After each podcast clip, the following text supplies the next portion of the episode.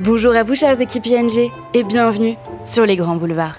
Quartier niché entre Opéra et République qui regorge de bars branchés, restaurants gourmands ou activités bien-être insolites à tester. Dans ce podcast Richelieu, balade sonore autour du 104, nous partons en balade à la découverte de nos adresses pépites, cachées à moins de 10 minutes à pied de vos nouveaux bureaux. Pour ce premier épisode, cap sur les meilleurs restaurants du quartier. Partons en escapade culinaire à la rencontre de trois restaurateurs du coin à la découverte des secrets de leur cuisine pas comme les autres. Mais tout de suite, Alexandre nous attend 86 rue au mur. J'entends déjà la musique d'Umanota, le restaurant incontournable du quartier. Allez, vous êtes prêts? Rentrons. Bem-vindos a uma nota. O que, que de? Alors, je vais me présenter, Alexandre Guillet, euh, propriétaire, l'un des propriétaires du restaurant Umanota. Alors, Umanota, euh, c'est un restaurant brésilien-japonais, qui veut dire une note de musique, en portugais, donc en brésilien. C'est l'histoire de cette communauté de Japonais qui ont immigré du Japon au début du XXe siècle au Brésil et la plus grande communauté de Japonais en dehors du Japon se trouve au Brésil. Euh, beaucoup de nos plats sont des choses qu'on retrouve euh, de façon euh, récurrente dans les rues, dans les rues de São Paulo.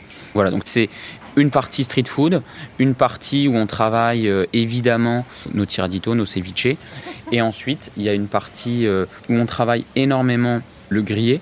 On fait venir un charbon de bois du Japon qui s'appelle le Binchotan, c'est le charbon le plus cher du monde qui donne un goût très très particulier à chacune de, nos protéines. Alors, euh, qu'est-ce qu'il faut goûter dans notre établissement?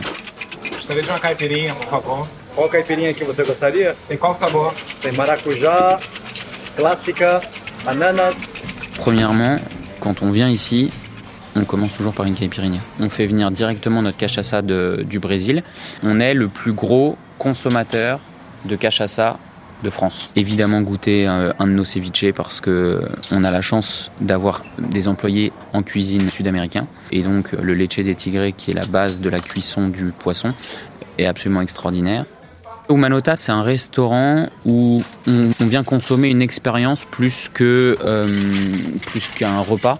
au Brésil, on appelle ça un boteco. C'est un lieu où on vient parfois tout seul et puis on finit la soirée à 10. En tout cas, c'est, je pense, l'un de nos ingrédients du succès depuis ces cinq années. Que vous dire pour venir euh, consommer Umanota euh, Que c'est un lieu qui se décrit difficilement, mais qui se consomme. Bienvenue chez Umanota et au plaisir de vous accueillir. Quittons désormais le Brésil pour rejoindre la Californie en seulement 10 minutes à pied. Voyageons ensemble le long de la rue Réaumur jusqu'à croiser le palais Brognard et la place de la Bourse. À deux pas de là, 17 rue Notre-Dame des Victoires, se dresse un restaurant aux portes et aux fenêtres bleues bordé de palmiers et de cactus. Cali Sisters, c'est l'adresse californienne et branchée, la pépite du quartier. Dépêchons-nous, Mathieu nous attend. J'ai 23 ans et euh, je suis manager de Cali Sisters depuis euh, un an, mais j'ai commencé euh, serveur ici, il y a trois ans. Voilà, et j'ai évolué au sein de, l'entreprise euh, au fil des années. Je suis l'âme de ce restaurant. Si vous voulez venir nous voir, on est au 17 rue Notre-Dame des Victoires, à deux pas du métro Bourse. Quand on entre dans le restaurant, on a le bar sur la gauche, Malone ou quelqu'un d'autre qui vous accueille prêt à vous faire une limonade, une très bonne limonade à la rhubarbe. Plus on avance dans le restaurant, plus on s'approche de la salle avec les palmiers, une salle très lumineuse, on s'y sent bien et on se sent comme à la maison. Euh, la food californienne est plutôt saine, colorée, gourmande. Mon cocktail préféré c'est le Grinto.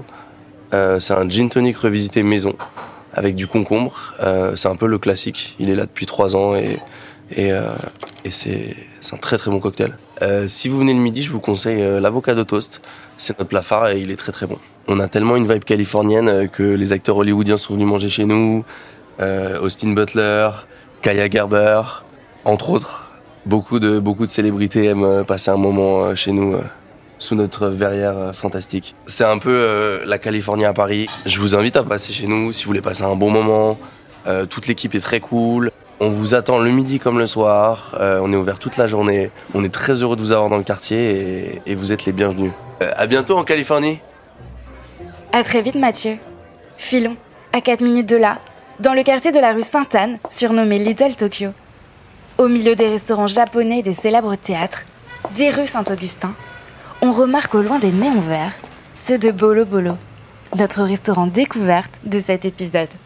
Rien qu'en jetant un œil par la fenêtre, changement de décor, nous sommes immédiatement transportés à Hong Kong. Ouvrons la porte, Edouard est déjà là. Bonjour à tous et à tous, chers employés de ING. Bienvenue à Bolo Bolo. Bolo Cha Ça, c'est du mandarin. Déjà de l'extérieur, le restaurant est très très voyant. On a utilisé le verre euh, vraiment émeraude un peu. C'est le verre qu'on trouve vraiment partout à Hong Kong. Donc euh, de loin, on repère le restaurant. À l'entrée, on sera directement plongé dans un univers où on trouve d'un côté euh, les néons, euh, ces, petits, panneaux, ces petits panneaux euh, de signalisation comme à Hong Kong. Au fond du restaurant, on a la cuisine. On peut entendre le chef euh, en train de jeter son wok vraiment à tout moment parce que tous les plats commandés sont faits à la minute. Il y a aussi du coup une salle de karaoké. Les personnes qui viendront pourront chanter, manger et boire en même temps. Bolo Bolo, l'idée venait du Bolo Bao. En fait, c'est le croissant hongkongais. Alors à Bolo Bolo, on mange une cuisine hongkongaise. C'est une cuisine donc asiatique avant tout, qui est issue de la cuisine chinoise. Grâce à son héritage euh, historique et culturel, les Hongkongais ont réussi à euh, inventer de nouvelles recettes avec euh, des, influences britanniques, euh, des influences indiennes, japonaises, un peu partout du monde. On a vraiment euh, la cuisine hongkongaise sur le côté wok, donc tous les plats sautés avec un chef à feu vif qui sont très très bons. On a tout ce qui est rôtisserie également, donc tout ce qu'on trouve canard laqué, porc laqué, notre boisson fétiche, le milk. Déjà, son goût, il est super. En fait, c'est un blend de trois thés noirs euh, qu'on fait infuser dix fois parce que le goût fort de ce thé, c'est la signature du Hong Kong. Des- à côté des petits glaçons, on a aussi un petit nounours, super mignon, fait également tea. Et euh, le client pourra verser son propre tea dans sa tasse et noyer le petit nounours. Et euh, ça, c'est vraiment 100% hongkongais. On ne trouvera pas ailleurs. Alors, mon restaurant en trois mots, c'est hongkongais, euh, convivial et savoureux. Avant de nous quitter, Edouard n'a pas hésité à pousser la chansonnette pour vous souhaiter la bienvenue dans le quartier. Allez Edouard, à toi. Allez, j'y vais. 雨下整夜，我的爱溢出，就像雨水放开落叶。J'étais grave stressé. Bon, avec la musique, ça fait mieux.